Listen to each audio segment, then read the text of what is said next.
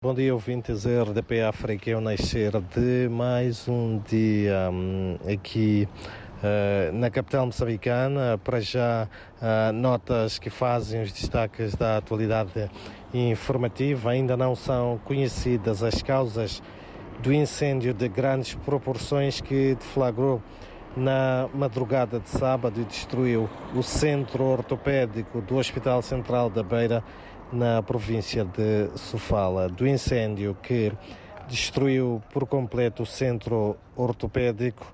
Não foram registradas vítimas humanas, mas Nelson Mocopo, que é o diretor deste hospital de referência na zona centro de Moçambique, fala em avultados prejuízos com o material armazenado, sobretudo para a produção de próteses.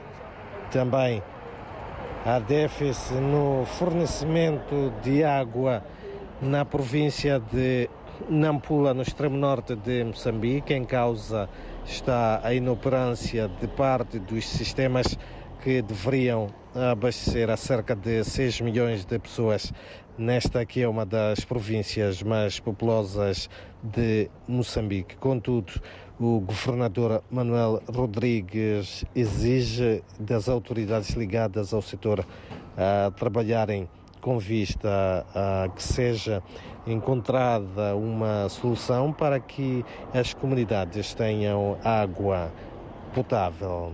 Também retomam nesta segunda-feira as aulas na maioria das escolas de diversos níveis de ensino que estiveram encerradas devido a inundações que há cerca de um mês foram registradas na província de Maputo, no sul de Moçambique. A informação essa foi avançada pelo governador da província, Júlio Parruca, que revela, contudo, a existência ainda de pouco mais de 4 mil pessoas em situação de vulnerabilidade e visto que se está ainda no pico da época chuvosa para que as pessoas se retirem das zonas consideradas uh, de risco. E mesmo para terminar, dizer também que o ciclone tropical Fred poderá voltar a atingir a costa de Moçambique.